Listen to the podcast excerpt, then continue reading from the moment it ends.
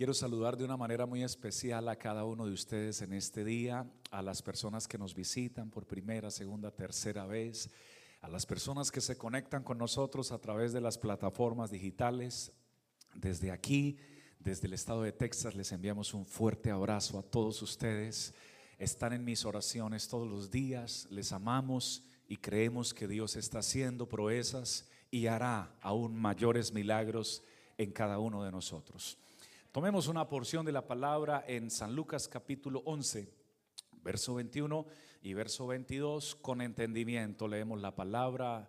Ayúdeme por favor, todos bien fuerte. Dice, cuando el hombre fuerte, armado, guarda su palacio, en paz está lo que posee. Pero cuando viene otro más fuerte que él y le vence, le quita sus armas en que confiaba y reparte el botín. Amén. Tenga la amabilidad de sentarse brindando gloria a Dios. El ministerio del Señor Jesucristo, desde el momento de sus inicios, fue proclamado como un ministerio de liberación. Cuando el Señor comienza su ministerio, entra al templo y se le dio el libro, el rollo, y él abrió en aquel lugar de Isaías capítulo 61 que dice, el Espíritu del Señor está sobre mí, por cuanto me ha ungido para dar buenas nuevas a los pobres, me ha enviado para sanar a los quebrantados de corazón, a pregonar libertad a los cautivos. Y aquí es donde Dios quiere transmitirnos su palabra hoy, libertad a los cautivos. Dios le entregó a toda su creación, hablando de la raza humana, la bendición, una bendición llamada el libre albedrío. El libre albedrío es la capacidad que tiene cada persona de decidir, es la voluntad individual que tiene cada persona de decidir si quiere acercarse a Dios. Pero es si quiere, pues Dios no obliga a nadie sus brazos están abiertos, no hace algunos días, ni desde que empezó tal vez la dificultad por la que usted pueda estar pasando, sino que sus brazos están abiertos desde que nos creó. Desde que estábamos en el vientre de nuestra madre, su propósito está vigente en nosotros. No obstante, esta, esta determinación de Dios de entregarnos el libre albedrío es la la capacidad de tomar decisiones, de hacer lo correcto o lo incorrecto. No quiere Dios que usted haga lo incorrecto, quiere Dios que usted se acerque y le siga. Por eso esta palabra se titula licencia para pecar, porque el ser humano ha tomado el libre albedrío como una licencia.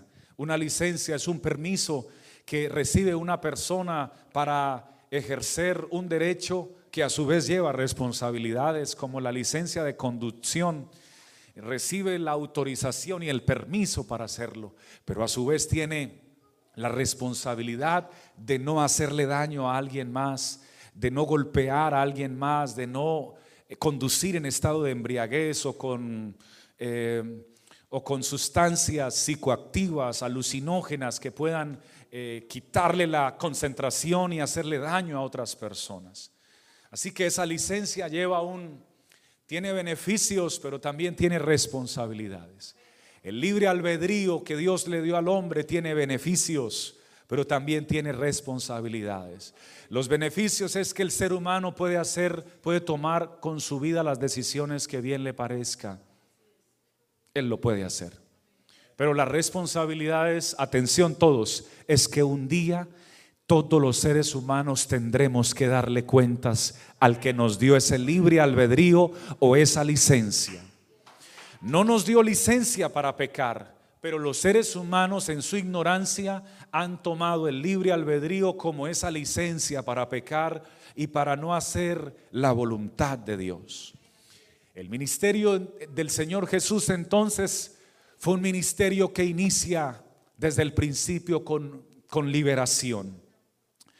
El, hombre necesita ser liberado. Diga conmigo, liberado. La humanidad necesita liberación. Tres agentes han quitado la libertad del hombre. Téngalos muy presentes, apréndalos para el resto de su vida. Tres agentes han quitado la libertad del hombre. Número uno, el pecado. Número dos, el enemigo. Y número tres, la muerte. Son estos tres agentes los que han impedido que el ser humano pueda tener la libertad que Dios quiere darle. San Juan capítulo 8, versículo 34 se refiere al primero, al pecado.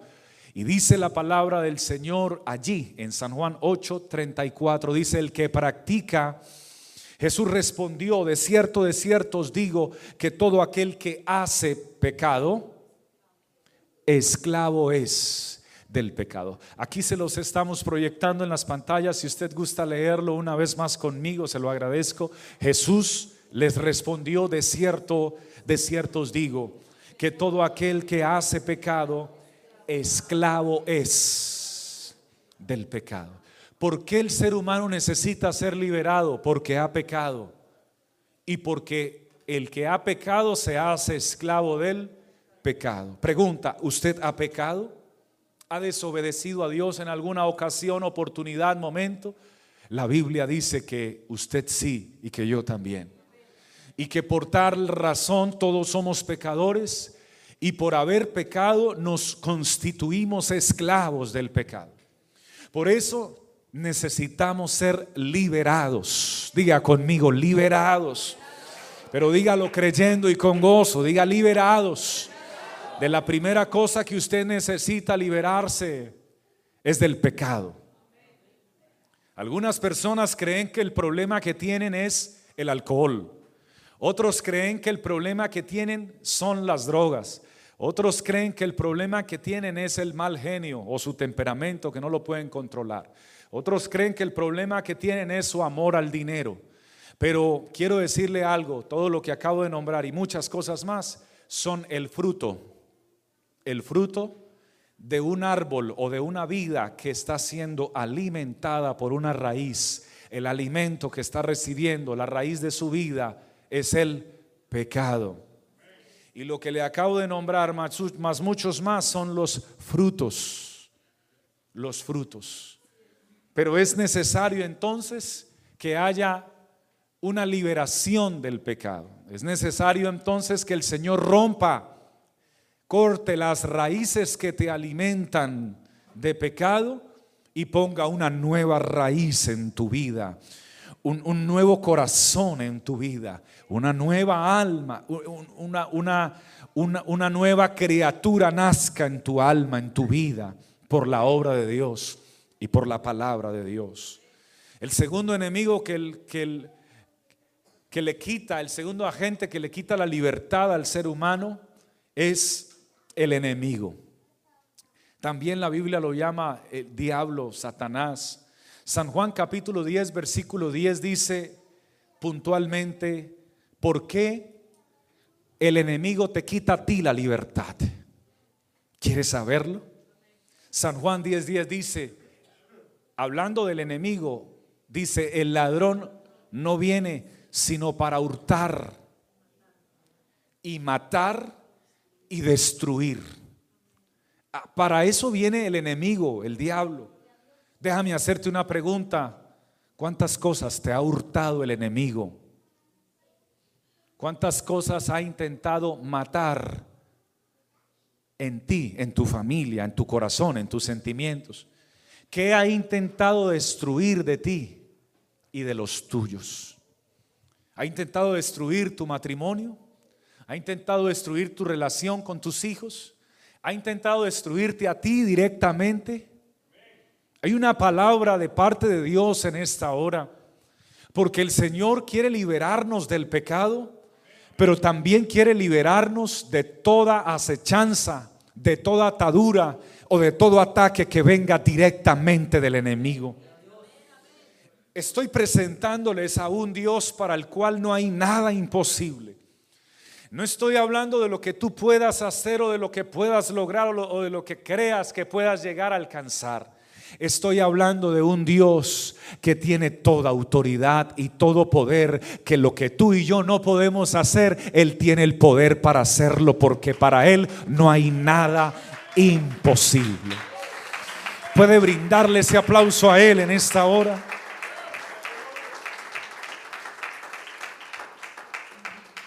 Aunque el enemigo vino a esto, a hurtarte, a matarte y a destruirte, ese es el objetivo de Él, ese es el propósito de Él. Jesucristo quiere liberarte de esos ataques de hurto, de destrucción, de muerte. No solamente a ti, a tus hijos. ¿Cuántas madres, cuántos padres no están hoy intranquilos?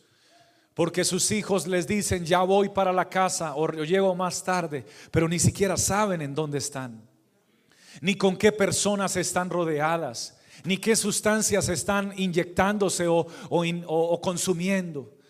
Sus padres no viven tranquilos, no, no, viven felices, no, no hay una comunicación fluida con sus hijos. A esto vino el enemigo a destruir la relación de padres con hijos.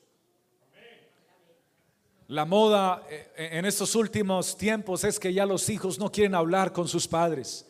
Y quiero hablarle a todos los hijos que están aquí, porque esa no es la voluntad de Dios para usted, querido hijo que cuando tu padre te pregunte cómo estás, bien, y voltees a mirar para otro lado o sigas mirando tu celular o sencillamente no contestes como si nadie te hubiera hablado.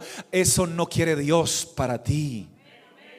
Porque estás ignorando a las personas después de Dios, las personas de mayor valor que Dios te ha entregado a ti, son tu papá y tu mamá. Y tú le estás dando más valor a un amiguito, a una amiguita que conociste hace meses o años, que crees tú que es amigo o amiga, pero que el día que el peligro se acerque o que la muerte se acerque, vas a encontrar que no, nunca fue amigo o amiga. Y aun si quedara contigo en el día del peligro, jamás haría lo que tu padre o tu madre han hecho por ti. Así que un joven inteligente y un hijo inteligente siempre responde a su mamá y a su papá.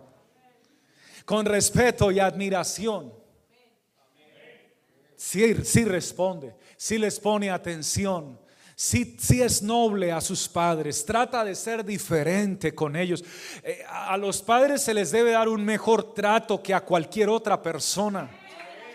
Porque es que los padres son los que se esfuerzan, los que trabajan, los que luchan y los que Dios ha utilizado para tenernos como estamos hasta este día. Alabado sea el nombre del Señor.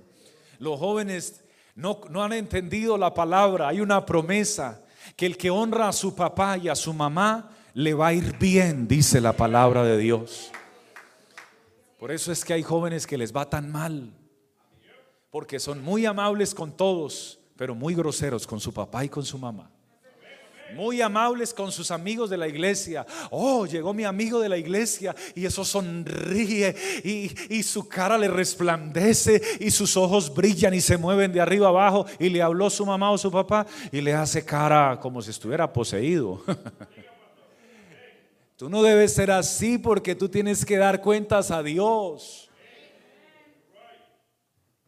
acerca del trato con tus padres. Esto quiere el enemigo destruir. Abraza a tu papá ahora que lo tienes vivo.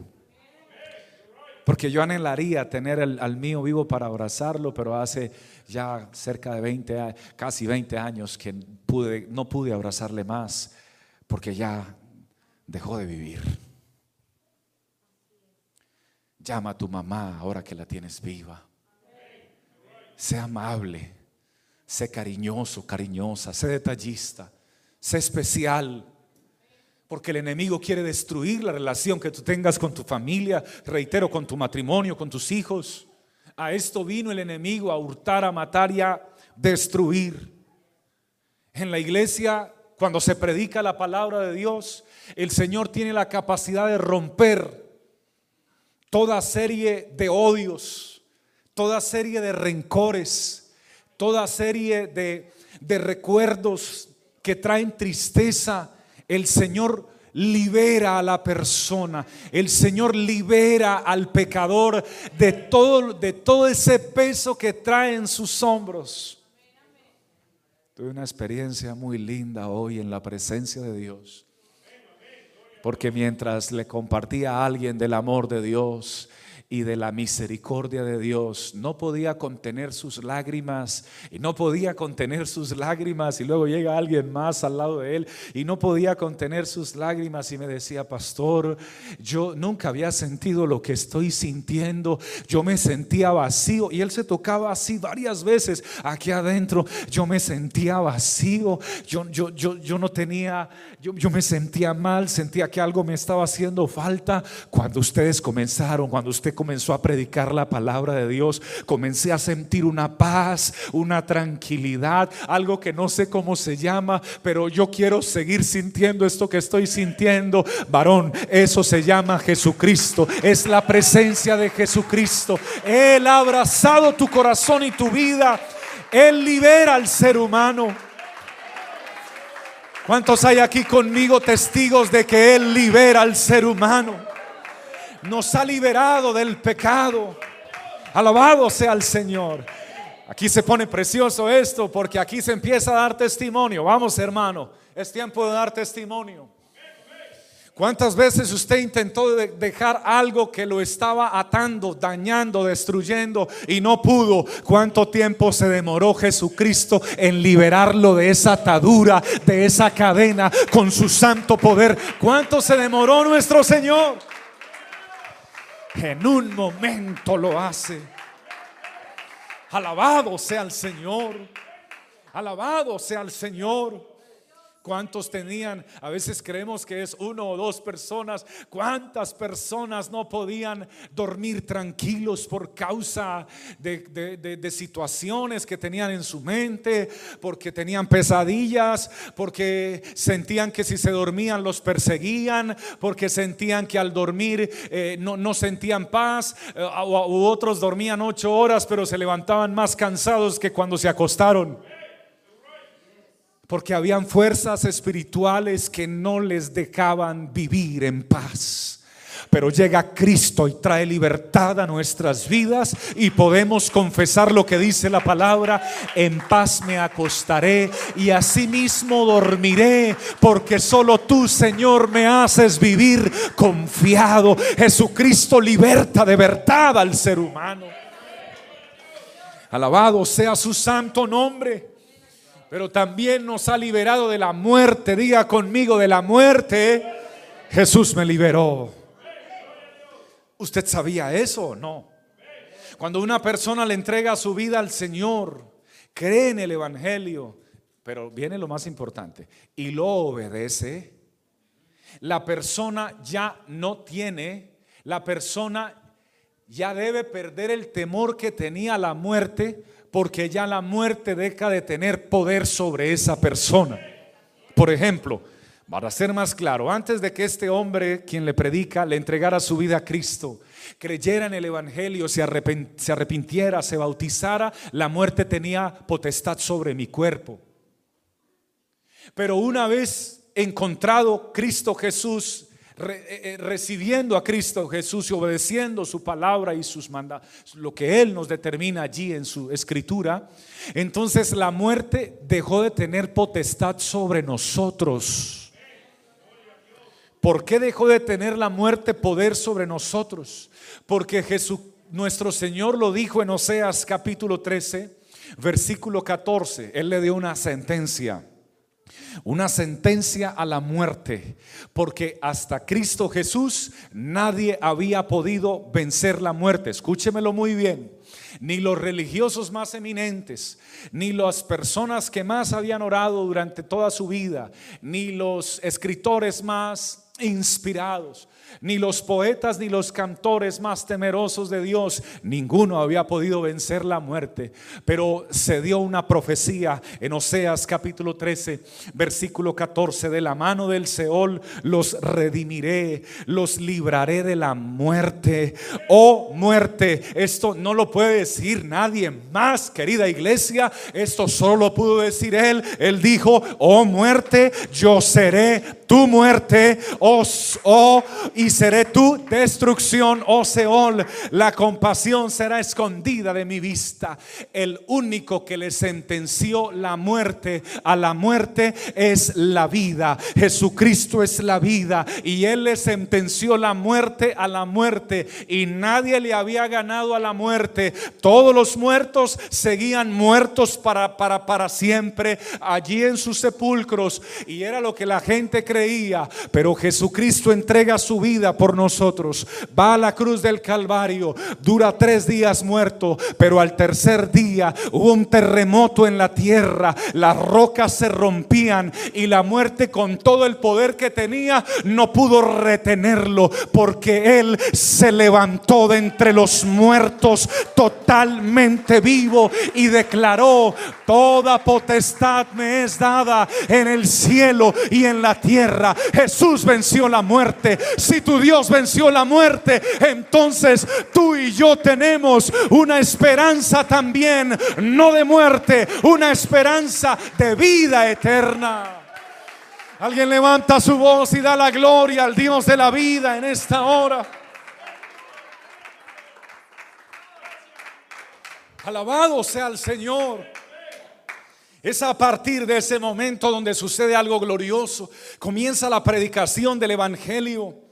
Y entendemos que la vida que teníamos la estamos manejando con una licencia para pecar. Y entonces la frase más usada por nosotros éramos, yo hago con mi vida lo que yo quiera. Y otros lo decían peor, yo hago con mi vida lo que se me da la gana. Y otros decían, a mí me vale lo que todo el mundo diga o piense de mí, es, es mi vida, yo hago con mi vida lo que quiera. Porque no conocíamos a Dios.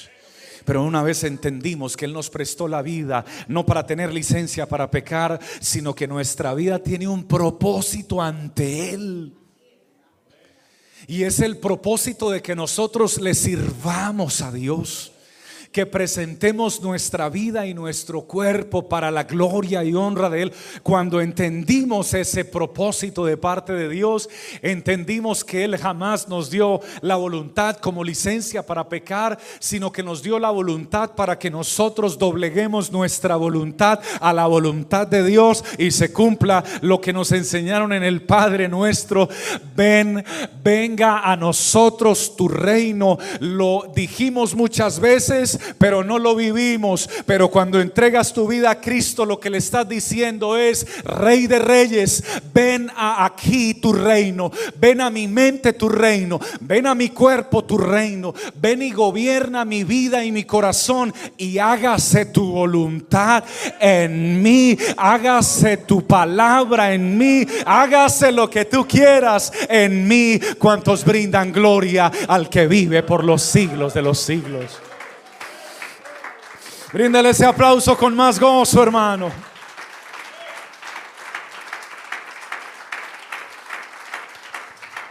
Yo quiero que el Señor me ayude para que quede muy claro en esta tarde de que hay libertad en el nombre del Señor. De que el Señor te quiere libertar del pecado, del enemigo y de la muerte. Bendito sea el Señor. Les digo que la muerte no tiene poder sobre nosotros, porque si Cristo viene antes de que muramos, la muerte no nos toca. Entonces no tiene poder sobre nosotros. Además, podemos morir, pero esto es más profundo todavía desde el punto de vista bíblico, cuando un cristiano que, le, que, arregló, su, que arregló cuentas con Dios, que obedeció la palabra de Dios, escúcheme lo que le voy a decir. Cuando muere un cristiano, para Dios no muere. ¿Cómo así, pastor? Sí, para Dios no muere. Aunque lo lleven al cementerio y aunque lo sepulten y le pongan tierra y todos los parientes estén llorando con tristeza, para las personas murió, para Dios no muere. Por eso Dios a los muertos en Cristo no los llama muertos, los llama durmiendo. Es claro el apóstol Pablo cuando dice que los cristianos no mueren eternamente, sino que duermen, entran a un estado de reposo Y, ahí en ese estado de reposo quedan a la espera de que suene la voz de la final trompeta de nuestro Señor, que haga el llamado a su pueblo, aleluya, que se levantará de acuerdo a su promesa y no morirá y no quedará eternamente debajo de la tierra, sino que su alma será levantada porque Él venció la muerte y fue a la cruz a vencer la muerte y resucitó de entre los muertos, no para dejarnos a nosotros en un cementerio el resto de nuestras vidas, sino para darnos una promesa de vida eterna. El que tiene esa promesa recibirá esa, esa esperanza y ese galardón glorioso. Alabado sea el Señor. Efesios capítulo 6, versículo 12, dice algo muy importante. Dios quiere que tú lo entiendas y te quede claro en esta hora. Efesios capítulo 6, verso 12. Atención, Usted o muchas personas pueden creer que su lucha es una, es que hermanos, son muchas mujeres alrededor de este año que me han pedido oración y de años anteriores, pastor, le pido oración por mi esposo porque tengo una lucha con ese hombre. Y son muchos padres los que me han pedido oración por sus hijos, les pido oración porque tengo una lucha con un hijo. Y son muchos hijos que me han pedido oración. Pastor, le pido, imagínense, hijos de Cristo vienen a la iglesia, alaban adoran a Dios, pero sus papás no quieren venir y están perdidos en el pecado. Pastor, le pido oración por mis papás. Tengo una lucha con ellos. Permítame ser claro. Su lucha no es con su familiar. Su lucha no es con su esposo, no es con su esposa, no es con su hijo que no obedece, no es con su hija que no le habla, no es con su hijo grosero. No. Mire lo que Dios le revela a usted para que le quede clarito. Efesios capítulo 6, verso 12. Lea conmigo la palabra, porque no tenemos lucha contra sangre y carne. Atención, sangre y carne es con, con otras personas, sino contra principados, contra potestades contra gobernadores de las tinieblas de este siglo, contra huestes espirituales de maldad en las regiones celestes. Su lucha es contra fuerzas espirituales de maldad. Y esas fuerzas espirituales de maldad tienden a influenciar a los que más lejos están de Dios. Y usted cree que su lucha es con él o con ella, pero es, no es con él o con ella, es contra, contra las mismas fuerzas de las tinieblas. Alabado sea el Señor. Contra huestes espirituales de maldad que habitan en las regiones celestes. ¿Cuáles son las regiones celestes? Los aires. Contra ellos es su lucha. Y no es para atemorizarnos en esta hora, porque es que mayor es el que está con nosotros que el que está en el mundo. ¿No me escucharon todos bien? Se lo voy a decir en otras palabras. Todas las fuerzas espirituales de maldad, escúchalo, recíbelo y gózate. Los principados, las potestades, los gobernadores de las tinieblas y todas las huestes espirituales de maldad junto con su comandante, que es el diablo, todos ya fueron vencidos hace dos mil años en la cruz del Calvario. Jesucristo los venció a todos ellos y les quitó todo lo que ellos creían que tenían. He ahí la explicación de por qué un pecador viene a la presencia de Dios y solo con una sencilla oración, con decirle, Señor, te necesito, entra en mi corazón y en mi vida. Sus ojos se llenan de lágrimas y en un segundo el Señor lo libera de todas las cadenas que le puso el enemigo y todas esas huestes espirituales de maldad. El Señor lo libera en menos de un segundo porque Él ya venció todas esas fuerzas espirituales de maldad. ¿Cuántos bendecimos la presencia? De Dios y el poder de Dios. Aleluya. Por eso su lucha no es contra familiares o personas de carne y hueso. Su lucha es espiritual. Entiéndalo. No se, no se vence esta batalla con armas carnales. Se vence con armas espirituales. Las armas de nuestra milicia, dice la Biblia, no son carnales, sino poderosas en Dios para destrucción de fortalezas.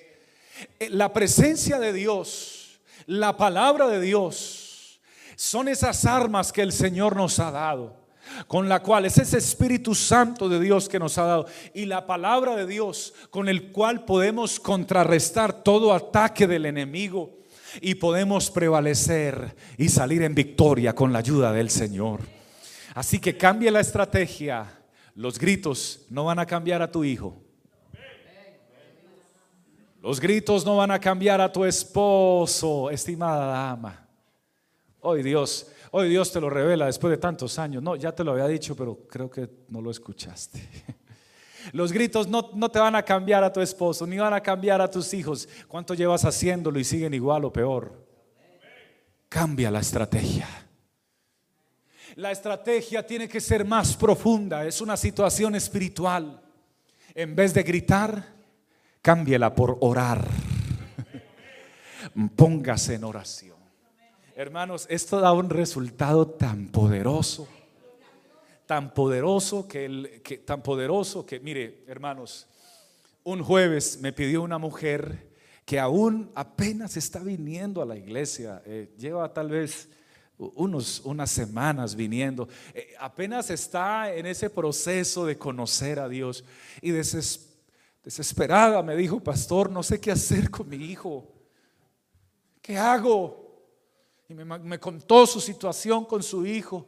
¿Qué hago? No, no, me da triste, es que me duele el corazón verlo como lo veo, me dijo la dama. Eso fue el jueves. Y le dije, dama, tu lucha no es con tu, no es con tu hijo, es contra las fuerzas de, de maldad que quieren llevar a tu hijo a la destrucción y a la perdición.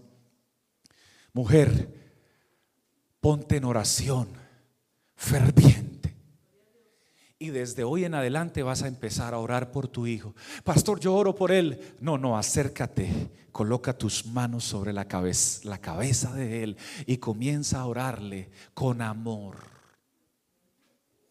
Con toda la dulzura, con todo el sentimiento y el cariño que puede haber de ti hacia él, ora con amor por él. Ora en voz alta, sin aturdir su oído, pero que él te escuche y dile, Señor, yo me estoy acercando a ti y este y este hijo que me has entregado, yo quiero orar por él para que tú hagas una obra especial y maravillosa en él. Pastor, mi hijo no no le encuentra sentido a la vida. Y me, me duele el corazón por lo que me dijo, porque me dijo que no le encuentra sentido a la vida y que ya no haya si vivir o no vivir. Y yo soy su mamá. Y sé que a los demás no les va a doler eso, pero a mí sí me duele porque yo lo tuve nueve meses en mi vientre, porque yo lo crié, porque yo he trabajado muy duro por él, para que él me venga a decir que no le haya sentido a la vida y que no sabe si seguir viviendo o no, porque, porque no le haya razón de ser. Y le dije, mujer, ora por él ponle tus manos y yo te voy a ayudar a orar por él. Tu hijo no es un caso perdido y alguien más tiene que escuchar esta palabra. Tu matrimonio no es un caso perdido. El familiar que tienes no es un caso perdido. Tu propia vida no es un caso perdido. Hay un Señor en los cielos que también está aquí en la tierra, que está conmigo en este momento y contigo en este instante. Es el Señor Jesús. Él es especialista en tomar casos perdidos y con solo abrir su boca traer liberación y traer una esperanza de vida a alguien que ya no la tiene. Él es especialista en hacerlo. Eso fue un jueves. El domingo llegaron a la iglesia, llegó a la iglesia ella y me dijo, pero ¿cómo hago para que venga? Yo, no, tú sigue orando, que Dios va a hacer la obra. Hermano, llegó ella a la iglesia y comenzó a alabar a Dios y no se dio cuenta que ahora su hijo se sentó detrás de ella. Ella no supo, pero todas las oraciones que comenzó a hacer poniendo la mano sobre la cabeza de su hijo, Dios las escuchó. El hijo llegó, hermano querido, el primer servicio Dios le tocó el corazón a ese muchacho y en el segundo servicio la presencia de Dios Fue tan especial con ese con esa persona que cayó de rodillas lloraba y lloraba y lloraba y lloraba y lloraba. Cuando Dios me dio la oportunidad de saludarlo después de haber orado por él, me dijo, pastor, esto era lo que yo estaba necesitando. Yo no le encontraba sentido a nada. Ya le encuentro sentido a la vida. Es que hay un Dios que tiene un plan y un propósito muy grande conmigo. Gracias por orar por mí. Que Dios bendiga a esas mujeres que todavía le creen a Dios y que se atreven a extender su mano a orar en el nombre de Jesús. Puede usted alabar al Señor con más corazón. Puede aplaudirlo por un momento más y decirle, Señor, yo hoy creo que tienes poder para liberar.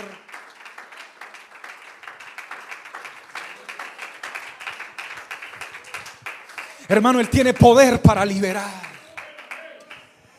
Cuando Él toca, libera. La persona no tiene que hacer esfuerzo ni estar luchando y sufriendo. Y si será que voy a poder cambiar o no será que voy a poder cambiar. Si será que voy a poder abandonar esto o aquello. No hay necesidad de sufrir. No, no le tires mente a eso. Tú entrégale tu vida al Señor, que Él se encarga de hacer lo que tú no eres capaz de hacer.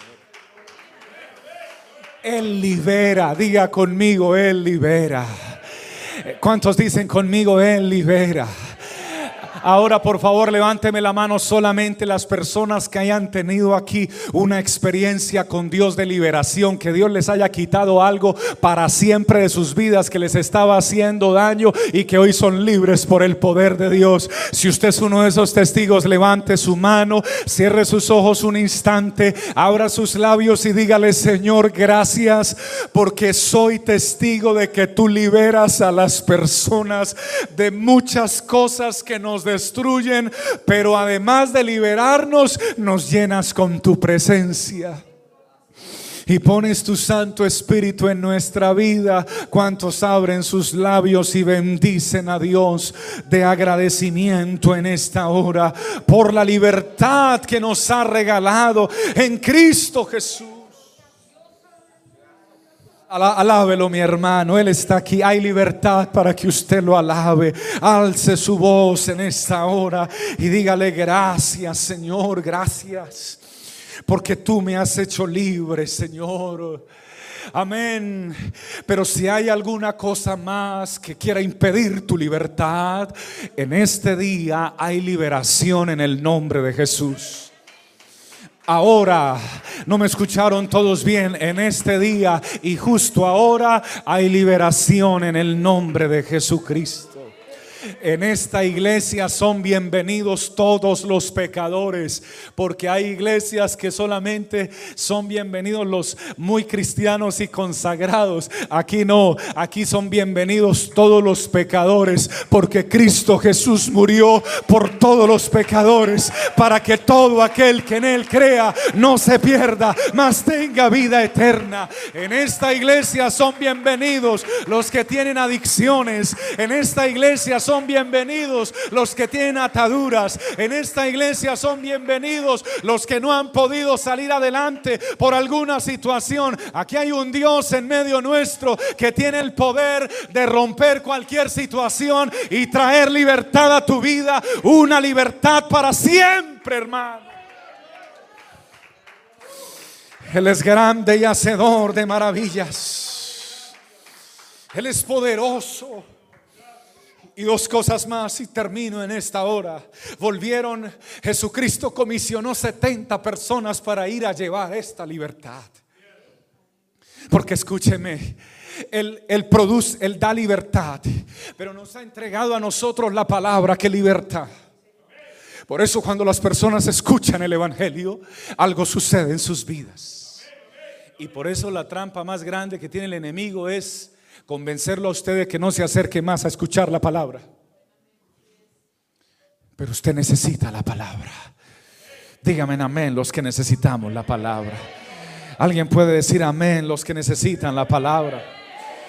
Volvieron los 70 evangelistas con gozo y alegría después de haber ido a predicar el evangelio. Así como salen los varones de Dios que van a llevar la palabra a los hogares, salen gozosos y con alegría Bueno, volvieron esos 70 con alegría y con gozo diciendo, Señor, estamos felices.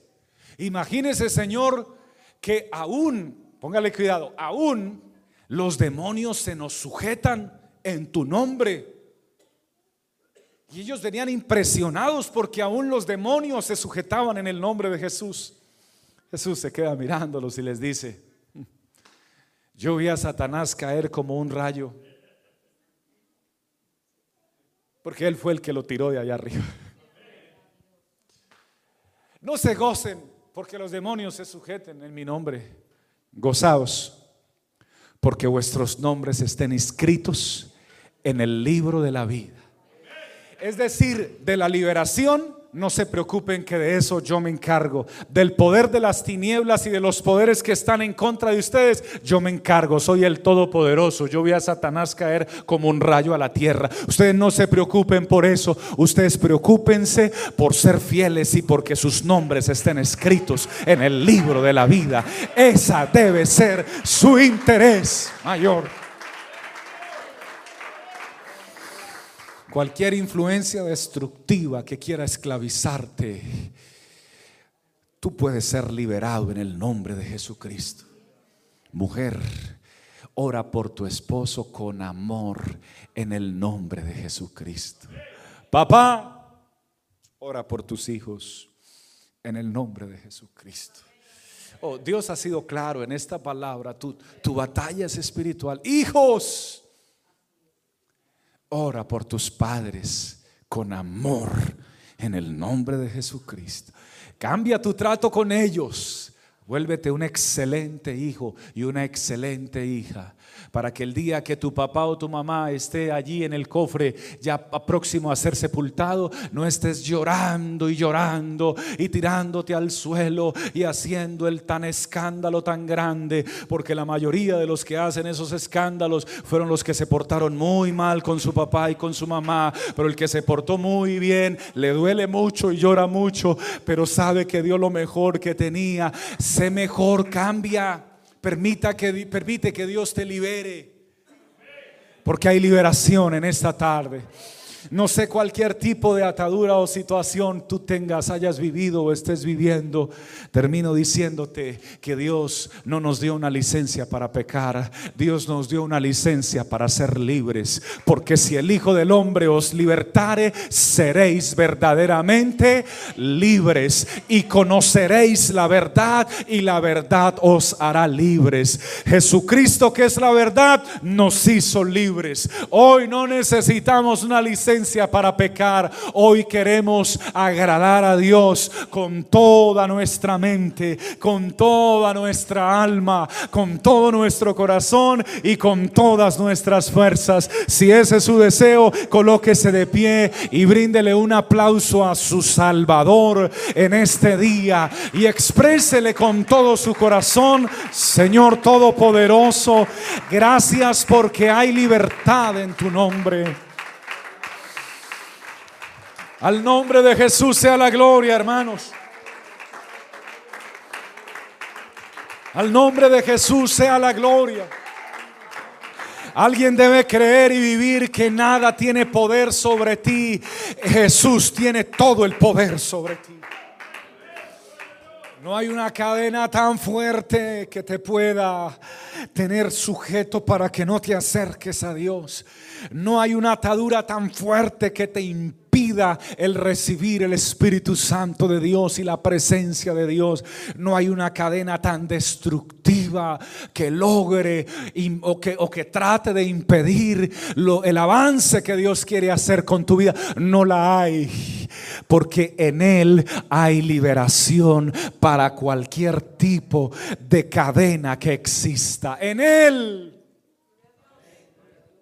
hay esperanza y en él hay salvación. Cuando el hombre fuerte armado guarda su palacio, en paz está lo que posee.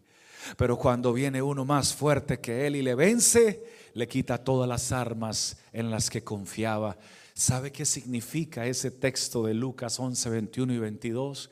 Que había un hombre fuerte en la tierra llamado el diablo, que había durante muchos años atado a muchas personas, a diferentes cosas, para que no recibieran la libertad. Pero cuando viene uno más fuerte y le vence, le quita las armas que posee. Vino uno más fuerte que el enemigo. Y este sí que es fuerte, porque este nuestro Señor Jesús es el Todopoderoso. Venció al enemigo y le quitó todas las armas que tenía y nos dio libertad a todos nosotros los creyentes. Libertad en esta hora en el nombre de Jesucristo el Señor. Yo quiero invitarles a hacer una oración en este momento. Quiero que piense por un instante si hay algo en su vida, en su familia, en su matrimonio o en algún área que le rodea a usted, si hay algo que no le permite ser a usted libre. Amén. Incluso Incluya ahí, por favor, porque esto me lo dice el Espíritu de Dios que lo diga. Incluya ahí el resentimiento. Incluya la amargura. Hay personas que no han perdonado a sus esposos. Hay esposos que no han perdonado a sus esposas. Hay hijos que no han perdonado a sus padres que los abandonaron de niños. Hay personas que no han perdonado a otras que les hicieron daño cuando eran tal vez pequeños. Y sabes que se necesita una liberación también para eso. Porque mientras la persona no perdone, no es salva. Así crea y se bautice, como dice la Biblia, no tiene salvación.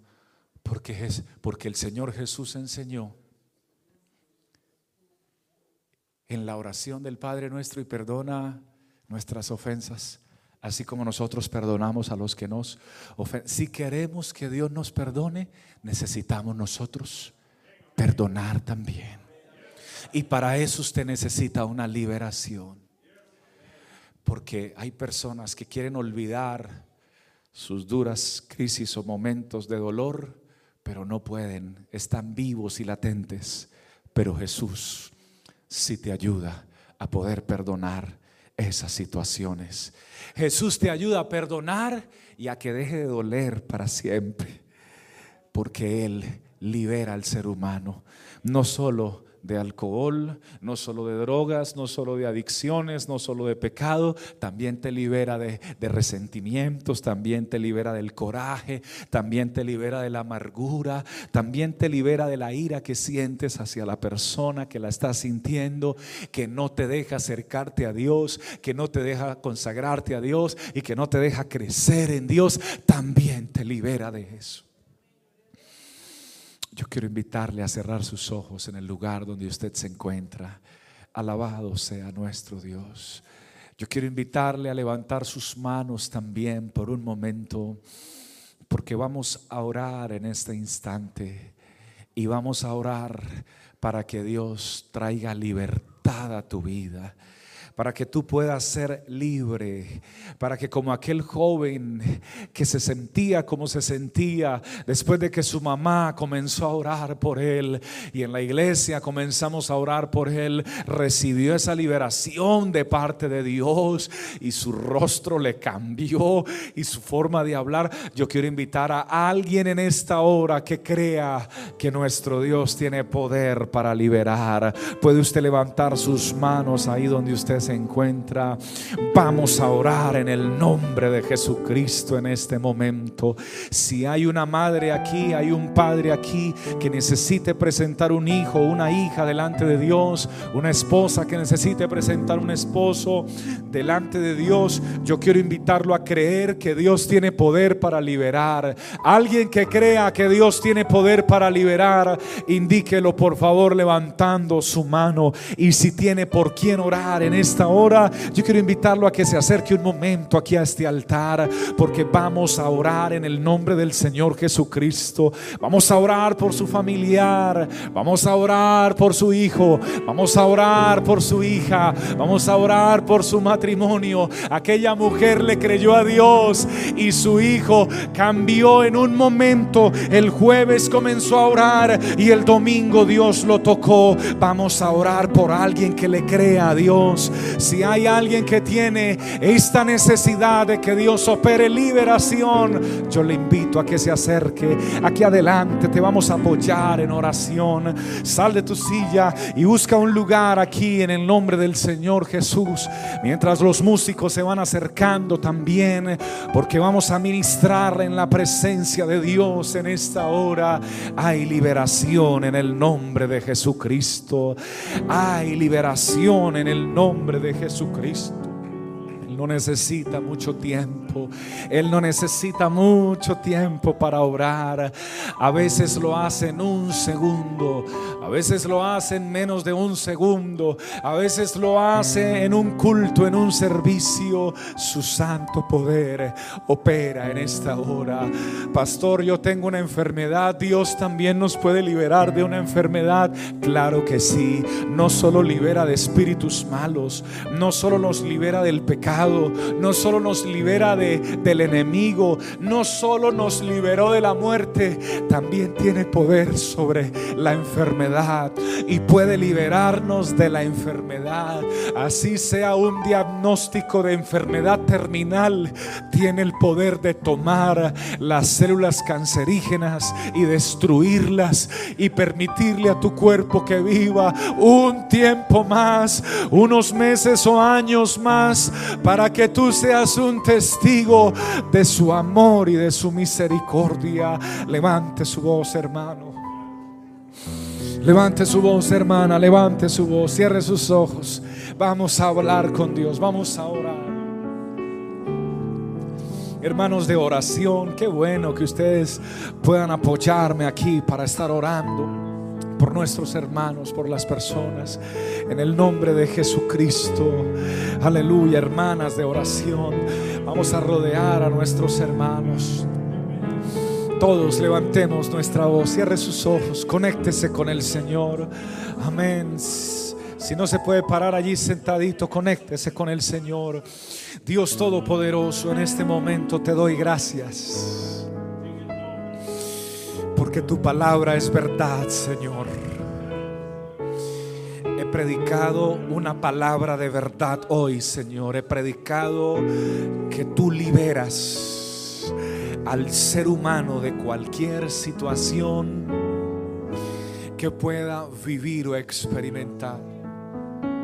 Te suplico, mi Señor Todopoderoso, que extiendas tu mano santa, oh Dios, y que te glorifiques con poder, Señor, en las vidas que están hoy en este lugar, Señor, y en las personas que se conectan con nosotros, Padre, que traigas una palabra de liberación, una palabra de esperanza, Señor. Tú liberas al ser humano.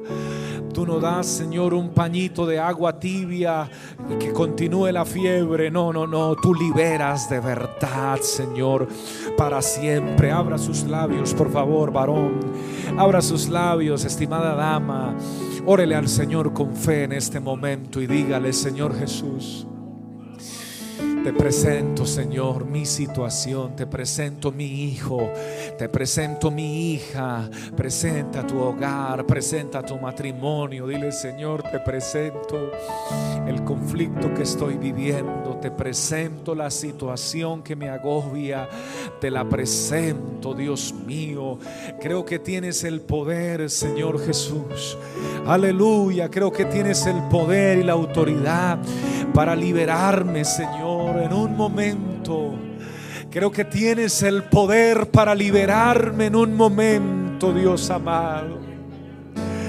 Hay libertad sobre la enfermedad en el nombre de Jesús.